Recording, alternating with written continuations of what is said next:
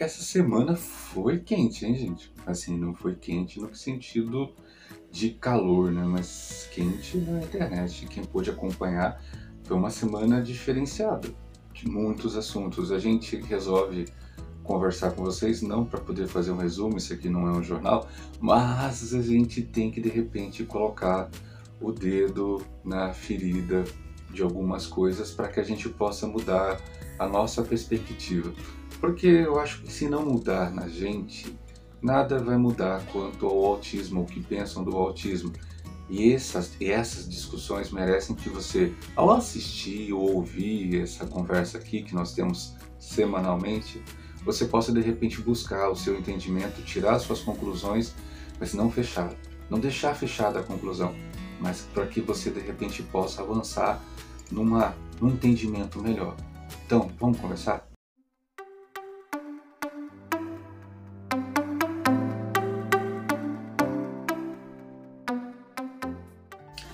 Esse é o canal do Autista, esse é o Alexandre Soledade. Muito obrigado por você estar aí mais uma vez.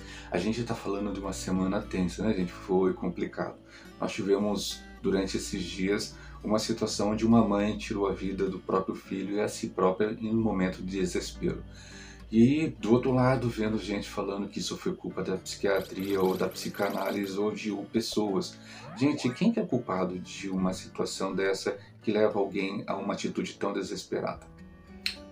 A primazia do ser humano é zelar pela própria vida, pela defesa. Todo ser humano se protege, gente. Você imagina só, você chega na escola, alguém fala assim: Olha, queria falar com você sobre seu filho. Meu filho? Você tem certeza que meu filho ainda está se protegendo? Isso é um mecanismo de defesa. E um dos, mecanismos de defesa mais visíveis que nós temos é defender a nossa própria vida. O que faz uma pessoa abdicar dessa rotina primária, que é cuidar de si próprio, para poder de repente desistir de viver? Nós estamos no janeiro branco, né? Precisamos conversar mais sobre isso. Sabe por quê? Porque muito tem se falado sobre terapias, números de horas, terapias, assim, que foi outra treta dessa semana, né? Então, quer dizer, muitas horas de terapia, assim por diante. E os pais? E mães? Pais e mães? fazem terapia, fazem acompanhamento. Existem projetos, produtos realmente que fazem o acompanhamento desses pais para que esses pais possam ter a segurança de cuidar bem dos seus filhos.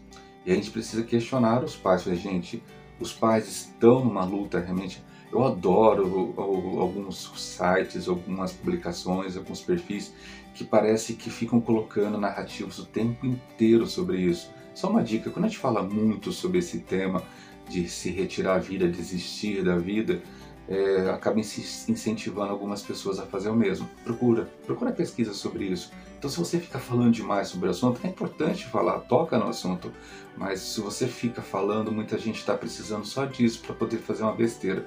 E no seu caso, gente, se você está pensando nisso, procura ajuda, tá? Procura o CVV, procura pessoa, procura alguém que está perto de você. Quando a gente está falando sobre desespero, isso não é solução, isso não é saída, mas a gente precisa voltar a conversar sobre redes de apoio. Redes de apoio para os pais. Porque não adianta você chegar lá, ah, mas em minha cidade montou um centro especializado para autismo, mas tem apoio aos pais? Ah, mas aqui temos é, terapias integradas, tem apoio para os pais. Então parece uma coisa repetitiva, mas é preciso falar sobre o apoio sobre os pais, em especial as mães. Aí fica aquela treta de novo, mas a mãe sofre igual um soldado, como... cara, a gente sabe disso. Gente, a gente sabe muito bem disso, mas precisa ficar reforçando isso o tempo todo. Sabe por quê? Já falei agora há pouco, quando você reforça, alguém que está de repente fraco, alguém que está muito mal, acaba abraçando essa sua ideia. Então, em troca de likes, fica esse excesso. Se você não fez nada para ajudar, por que, que você fica nessa narrativa para atrapalhar? Né? Outra situação que foi falada muito, teve treta essa semana, foi sobre horas. Já fiz um vídeo, se você quiser, ele vai estar disponível lá, porque de uma fala mal colocada, é uma pessoa extremamente inteligente e importante para o cenário autista.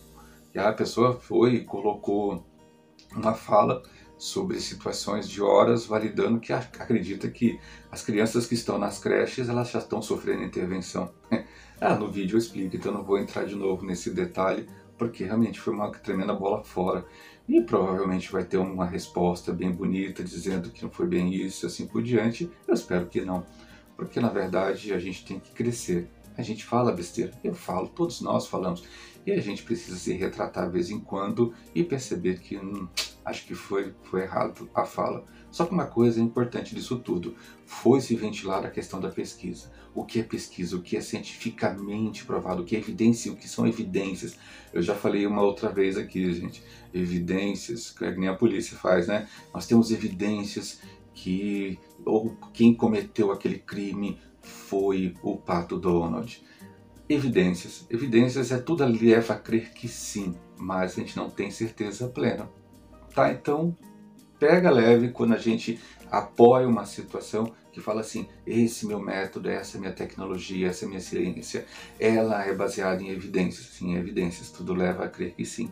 Porque nem mesmo o ABA, que é o, talvez o mais testado e o mais conceituado dos métodos para ajudar no comportamento, no ajuste comportamental, não tem pesquisas lá na frente sobre as consequências dele. Tá, então a gente não pode, a gente pode falar que funciona, sim, mas qual a consequência a gente não sabe.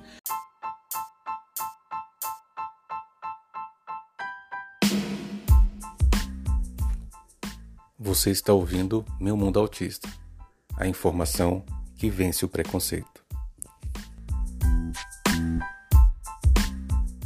Falamos recentemente sobre um assunto que ninguém quer tocar no assunto, né? Por exemplo, o transtorno processamento sensorial. Um dos grandes razões do transtorno processamento sensorial, que talvez seja uma das coisas que mais aparece no transtorno autístico, no caso como comorbidade, ela é causada por acúmulo de metais pesados ou interferência do ambiente. E aí pode ter a influência do agrotóxico aí, ou de uso de medicamento equivocado durante a gestação. É, pesquisam sobre isso? Não, pesquisam sobre isso. Existe toda uma máquina forte para que você não veja, talvez, pesquisas sobre isso.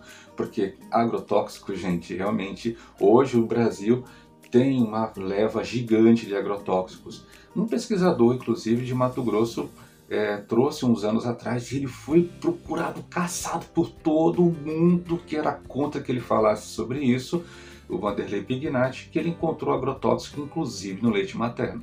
É, gente, o, os filhos da região estavam sendo alimentados alimentados maternalmente com agrotóxico. Não pode, não podemos falar sobre esse assunto. Então a gente não encontra pesquisas. Aí vem defensores, ah, não tem evidência. Claro, não tem evidências, porque não tem pesquisas.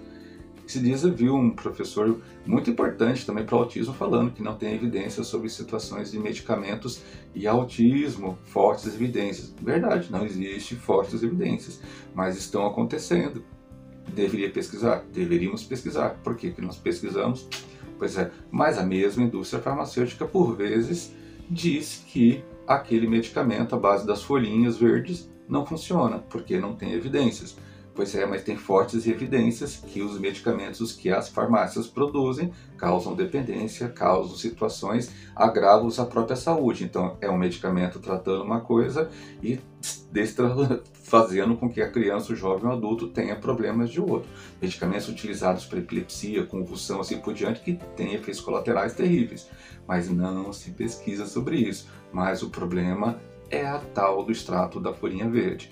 A gente precisa pensar também no extrato da folhinha verde de uma certa perspectiva. A gente precisa de mais dados. Muita gente tem falado sobre realmente os benefícios e muita gente fala: em mim funcionou, em mim não funcionou, em mim tem dado ótimos resultados no meu pai, na minha mãe, nos meus filhos. Gente, isso são percepções, isso são percepções, são sensações, são você está falando o que está acontecendo em você. E a gente não pode provar porque é sua sensação. Por isso que tem que ser levado para a ciência. Mas por que raios não vai para a ciência para descobrir? Por que, que demorou tanto? Aquela situação do RNA, RNA mensageiro era uma pesquisa em andamento para cura, tratamento do câncer. Mas foi extremamente eficaz para criar a vacina, que uma das vacinas, ou duas das vacinas, que ajudaram de repente no combate à pandemia. Mas por que, que não continua no tratamento do câncer? Então existem interesses, e interesses muitas vezes fazem você ouvir muito e por interesses também omitem a fala. Você não vai escutar sobre determinado assunto.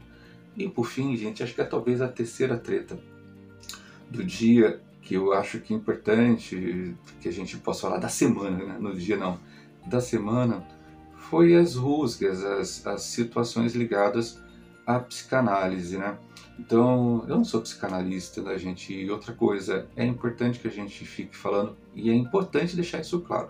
A sociedade, eu vi um vídeo de uma moça falando sobre patriarcado. A sociedade de fato é machista. É uma sociedade que de repente fica regulando o tempo todo aquele que não é branco, aquele que não é homem, aquele que não é cisgênero. Então, se você é branco, se você é homem, se você é cisgênero, quer dizer, se você gosta é, de uma mulher, se é homem, gosta de uma mulher, e uma mulher gosta de um homem, você não vai ter problema se você é homem nesse caso. Mas se você for mulher, se você for preto, se você for deficiente, se você for autista, se você tiver qualquer condição que fora dessa normalidade que o mundo criou, esse patriarcado vai te julgar.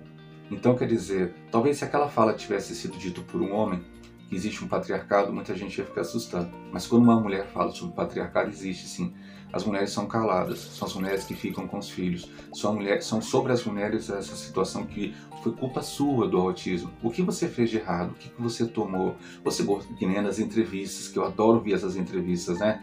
Ou é, seu filho foi muito amado, seu filho foi querido, foi bem quisto, foi a gente está procurando culpado se ela, a criança é daquele jeito porque ela não foi amada, ela não foi recebida, assim. Gente, é assim, tudo bem, são linhas psicológicas. Mas naquele momento a pessoa já tem talvez uma outra bagagem, uma história, ela não está vindo ali pela primeira vez. Já deve ter escutado isso muitas vezes. Então, quer dizer, culpar, mais um dia culpando, é meio complexo. Né? A gente precisa, de repente, rever esses protocolos, essas falas, esse, esse comportamento que valida essa sociedade. Parecendo que a mãe é culpada. Vai ser mais um que vai perguntar: você tomou algum medicamento? Tem alguém na sua família que tem autismo? Oi. A gente sabe que tem a herança genética, a genética e a hereditariedade tem forte influência sobre o autismo. Mas na questão do tratamento, na terapia, tem alguma relevância saber de onde veio o autismo? Mas não, isso culpabiliza alguém. Então a gente precisa arrumar culpa, porque é, isso é uma coisa, é uma rotina que a gente precisa rever, rever com muita urgência, pelo bem de todo mundo, não só em janeiro. Vamos conversar sobre outros assuntos? Vamos lá, semana que vem a gente está de volta.